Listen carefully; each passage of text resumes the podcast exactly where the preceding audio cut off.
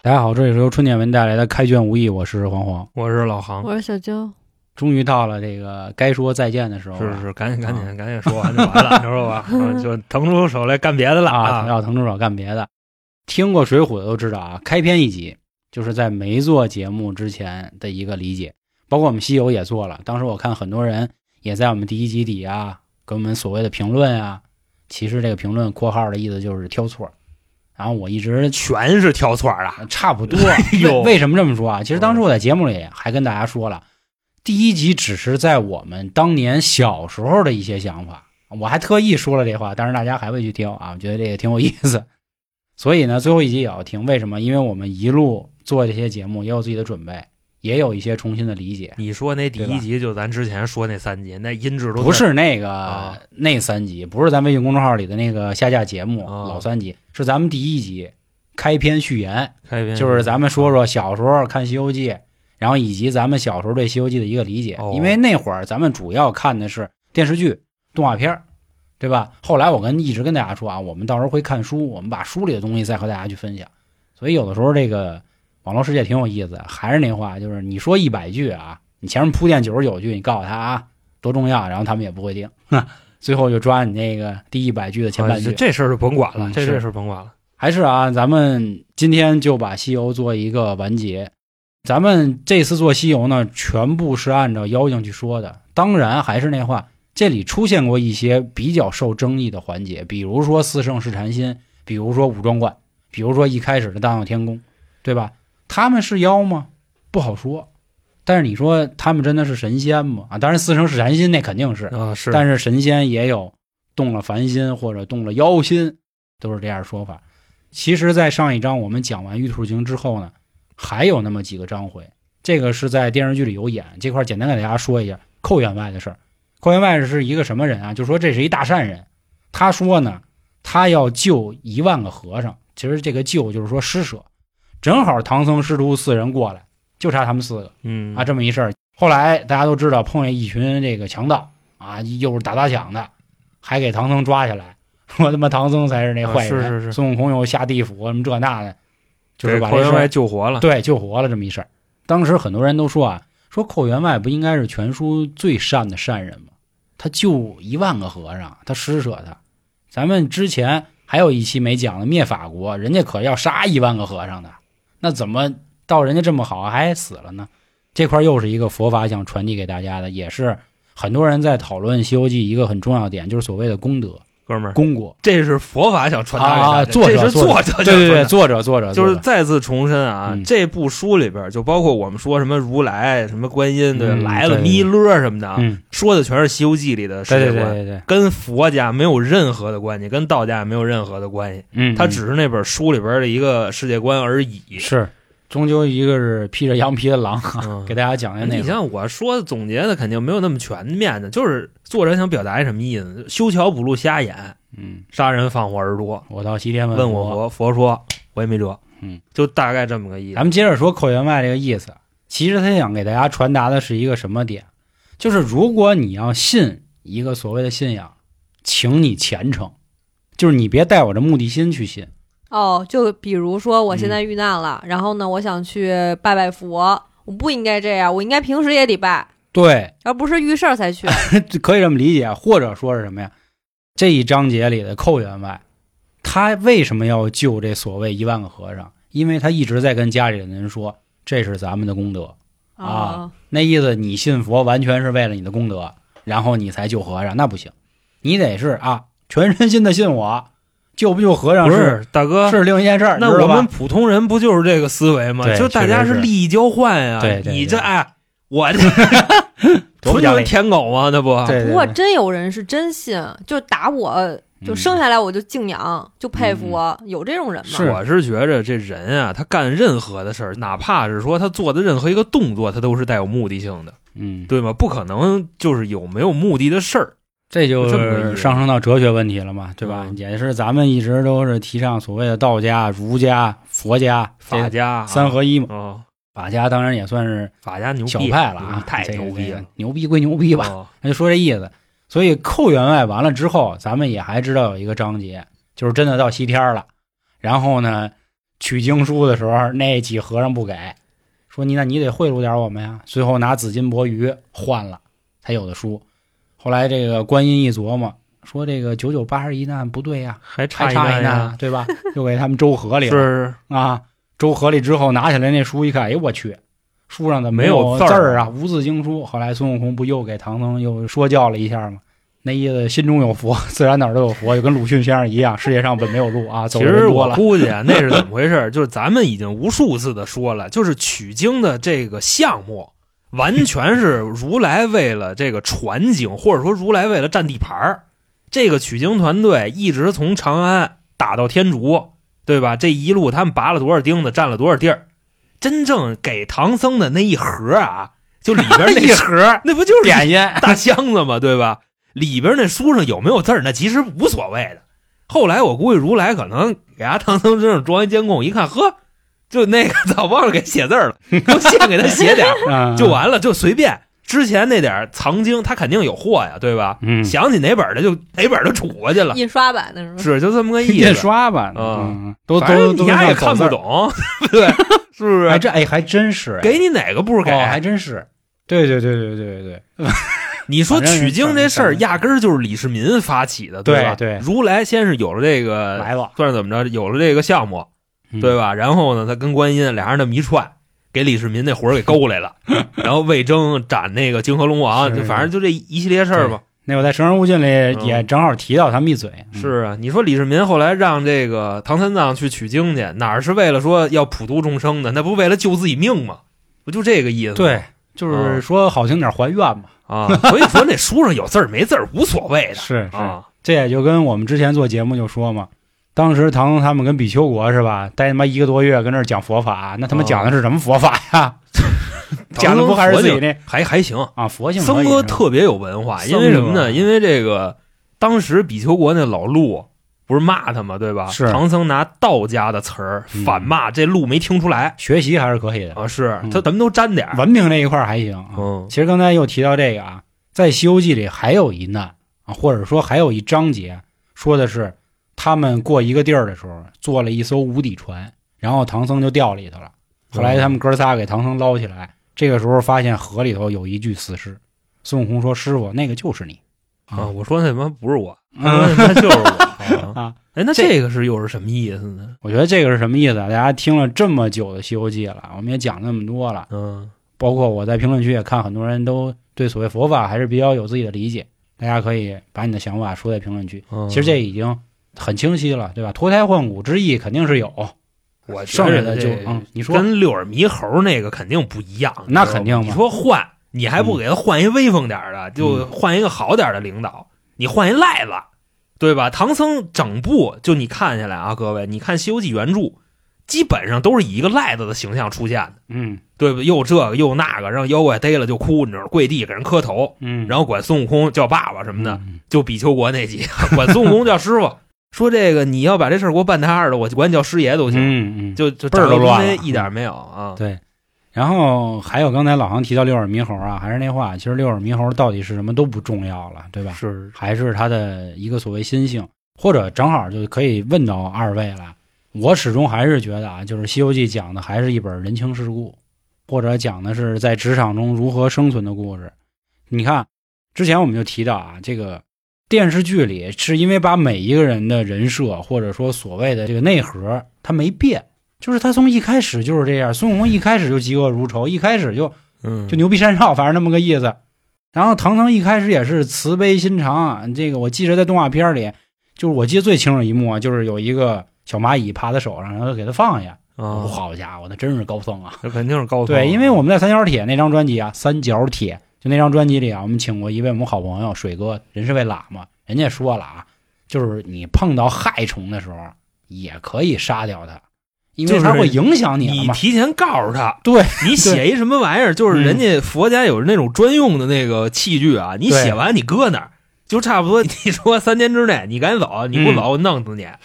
水哥原话就是这么讲的啊，佛法然后沙僧呢，给我们的感觉就是铁憨憨啊，啊，天憨憨就是傻，就是属于补胎就能花二百块钱的那种。大啊哥实际上不是，我跟你说，取经团队里最鸡贼的哎，是吧？就是他。我先说完啊，再让二位再说说他们的这感受。然后猪八戒给咱们一直就是好吃懒做，但是加了一个可爱的这个头衔，嗯对对吧？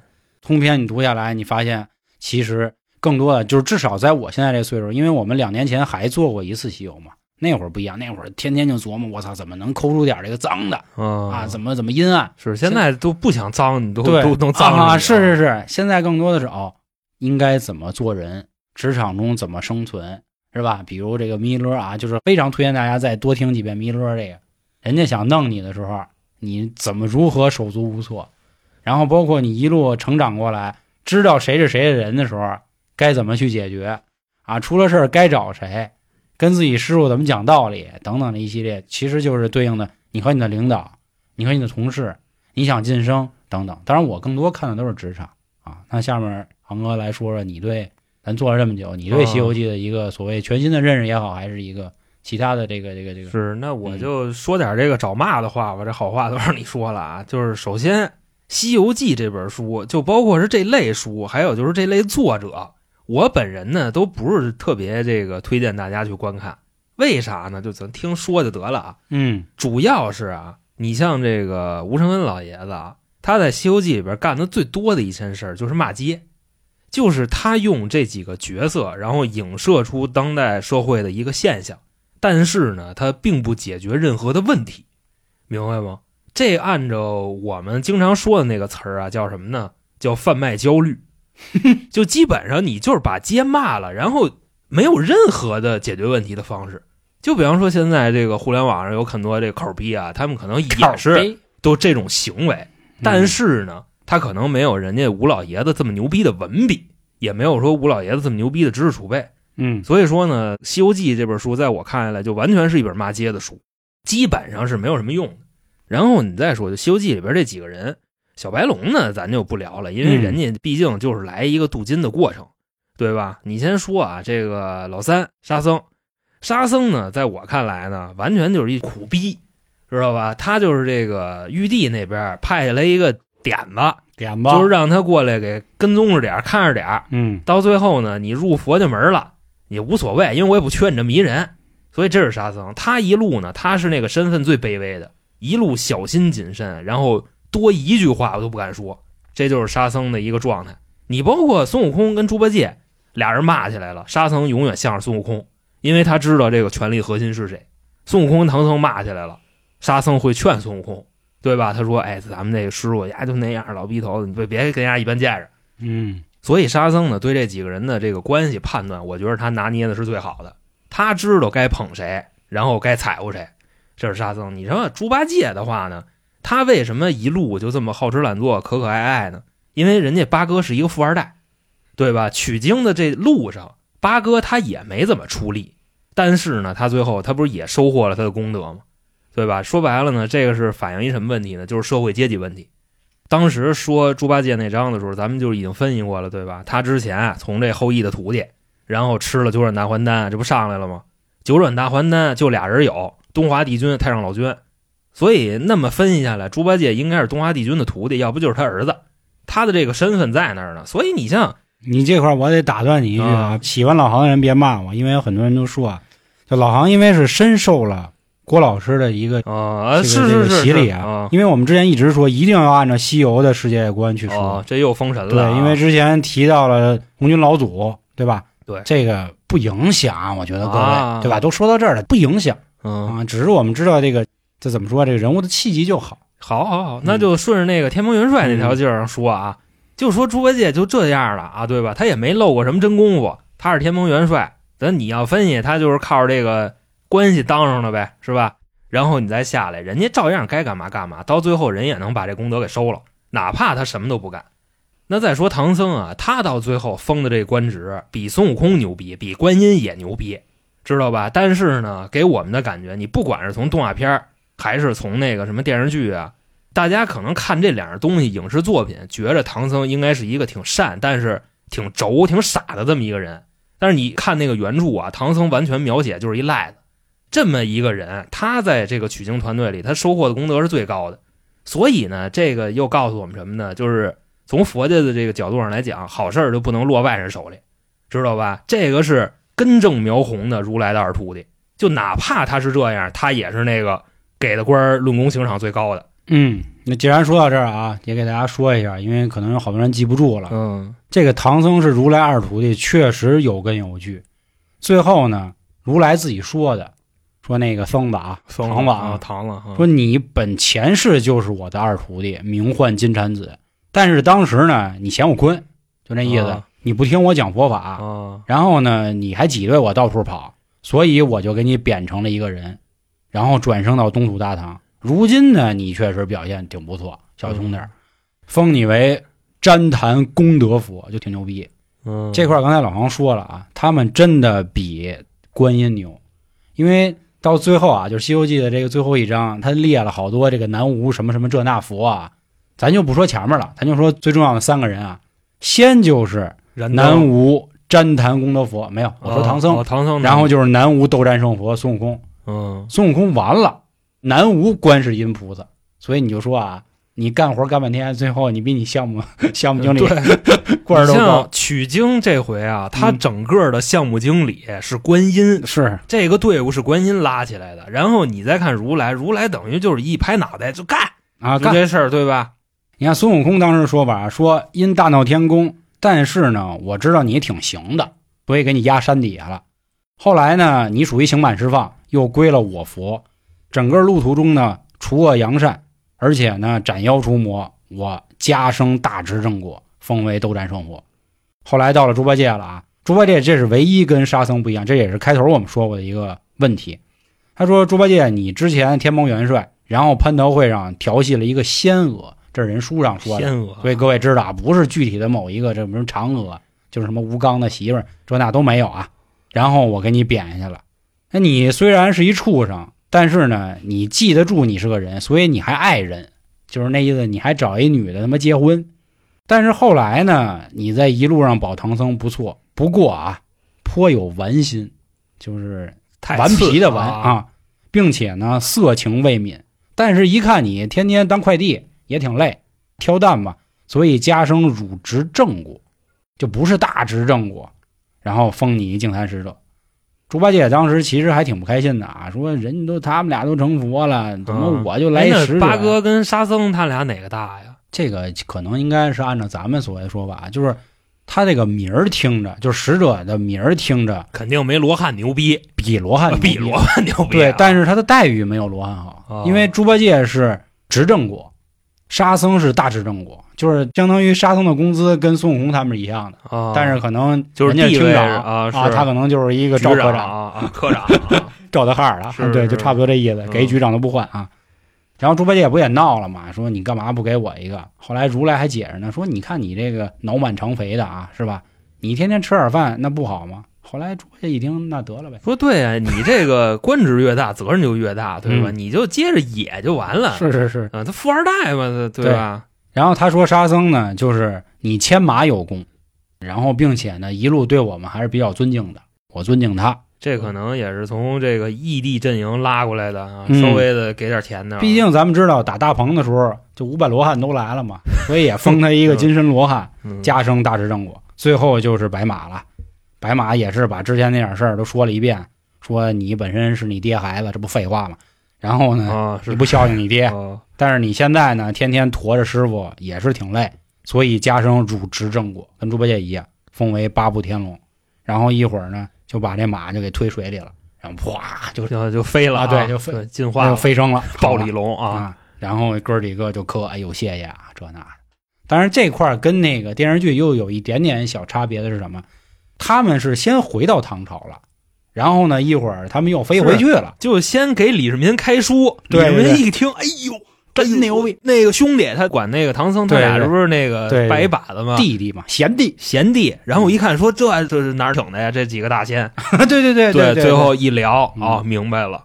这一开书，李世民说：“我真牛真牛，真咦牛，就是就这个。了啊。然后后来就又给调回去，开始封官，这那的，是这么着。唐僧到帘不会飞呀，对吧？啊，哎，没事练这回能驮了是吧？练练练练练啊，啊下回练练。给他发那金毛猴送他吧，关键是 啊，行，那说到这儿，娇姐你说说，就是你跟着我们录这么久，你现在对《西游记》还有什么新的看法？我觉得你俩说的都对，啊 非常认可你俩说嗯的。但是我还是喜欢，就是他的童真一把的《西游记》啊。对对对，啊就是电视剧那种搞笑啊什么舞的，嗯我觉得挺好的。你像娇姐，她肯定喜欢，就是大家努力做一件事儿，然后最终把它做成了，对吧？嗯昭告天下，然后大家都敬你啊！操，你是英雄。我尊敬他。是，其实看完书以后，发现真的太阴暗了。就这里边反映的都是，就任何一个时代、任何一个阶级，怎么都一个德行，对都能用。嗯是吧？就告诉我们大家，就别努力了呗，就出来你是什么阶级你就死呗，就就基本上读完以后都会这个样子。所以你不如就看电视剧，开心开心就完了，啊，别给自己制造焦虑了。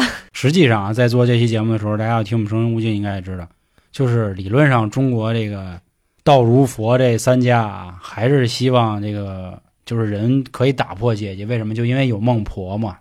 孟婆她的意思就是让这个人喝了这个汤之后就忘了，这样你六道轮回呢就不会说你之前是将军，你再轮回你还变将军，但是是吧？大家也都知道现在什么情况，怎么回事。然后另外我们这期节目实际上是发在二零二二年的年底，只不过说有的平台是超前七天了，其他平台发在了二零二三年一月的第一周的周末。啊，就等于说就是嗯开年儿给人添一堵，是吧？是这意啊，思吧？是是是啊，那不好意思了，嗯。各位啊，就读完《西游记》的最直观的读后感就是这个，嗯。就是这本书非常的阴暗。看完以后，嗯，如果你能看明白，那你将对这个就是时代吧，你不抱有任何希望，你就觉着就是欺负你的人怎么他都会欺负你，是是，对吧？所以就不要看这玩意儿啊，还是整点那个积极向上的东西，看点《金瓶梅》什么的麻 麻痹一下自己，看插画版的啊，啊。不许给我看那个文字版。是你说你天天看这玩意儿，你跟家洗自个儿，操！哎呦，阶级操太太那什么了，嗯给我禁锢了，然后我也越迁不了阶级，我就就死呗，我就嗯，嗯就天天混呗。但是你要天天对吧，满满正能量，操！嗯，早上起来什么那个有点向上，你那么洗自个儿，嗯，你这能量它就来了，能量它就来了。，对吧？你就不至于说你是一衰人，是你天天那么积极向上的，那好运他也会找到你。我是这意思啊。咱有个作者，好像是《明朝那些事儿》的作者，说一句话，说这个人类唯一学到的教训啊，就是从来不吸取教训。啊所以还是那话，就是这本书真的啊，永远看，永远不过时。这也就是它之所以能成为四大名著的一个原因啊，嗯这是我们所看到的。现在已经做了两本了啊，《水浒》《西游》。嗯然后《西游》能受到大家的喜爱，还是挺欣慰。因为当时做《水浒》，我跟我们俩做的心态有点崩了，后来才发现原来是女生就不爱看《水浒》。就是它的受众少，是你像《西游记》全民都看过，嗯水浒》就是只有男孩儿，然后还有一小部分女孩儿看过。啊，极小极小女孩。那关于下一本到底极小要不要极小女孩，嗯，不要想歪啊？是那说啥呀？至于下一本要不要说三国，咱们到时候再看。再说再说嗯再说太累太累，真的，各位 就跟你们就说一事儿啊，尤其做这类题材，费力不讨好。你说你讲点那个案子吧，然后什么是是传说什么的，对吧？这东西它不用你分析，你实在不行就你就是找资料费劲点儿。现在呢，好家伙，就这玩意儿，我操，看吃嚼嗯还都他妈古文儿，嗯，是吧？那说的都然后关键嚼的人还多，你但凡说点什么不行，人又说你这看见谁咋，哎呀呵，嗯，不好弄，非得不讨好吧？这是嗯，再说吧，再说吧再说吧。也可以简单透露一下啊，就是你看《水浒》是按照三十六天罡说的，《西游》是按照这个嗯，四五十个妖怪说的。就八十一难里边有那么七十多妖怪、啊，对对对，到时候嗯，三国可能啊可能会按照战艺术啊往那个兵法这一块走一走，嗯到时候再说吧啊先别应呢，先别应。到时候再说。我喜欢玩三国杀，嗯所以我会看那个里边他的技能是什么，然后根据技能然后去对人物，或者是我没事我爱看那个古装剧嘛，可能也会添加一些。嗯，是，但是既然提到三国杀了啊，还没到三国，说一嘴。三国杀在前面两个版本是非常非常之优秀，我相信所有的三国迷应该都喜欢。从进入军争篇之后，就算彻底完蛋操了啊！就是比如说这个关张兴包是吧？啊，是我们最爱说的一句话，关张咱兴包啊咱，别较劲啊！关张兴包，这懂的人自然就懂，就是他们那些技能已经完全超过了父亲，所以这个相信很多人是三个字意难平的。啊嗯，但是三国杀前两个版本门槛低，玩法多，然后还能很快很容易。也建议大家如果以后有机会可以跟朋友玩一玩。但是现在就不说了，什么神曹操、神吕布、神关羽，好家伙，啊那，恨不得出一邢道荣，那那个技能都比关羽强，对吧？是那你就是红牌当杀，对吧？哦啊、行，那就跟大家说这么多，然后再次感谢大家这半年多啊对于开卷无益的一个支持。那咱们二零二三年再见了，还有什么想法或者其他的啊，还需要跟我们讨论的，关注微信公众号“春点”，里面呢人门都有啊，也能找着我们，也能这那的都行，好吧？行，那最后再次感谢各位的收听，拜拜。拜拜拜。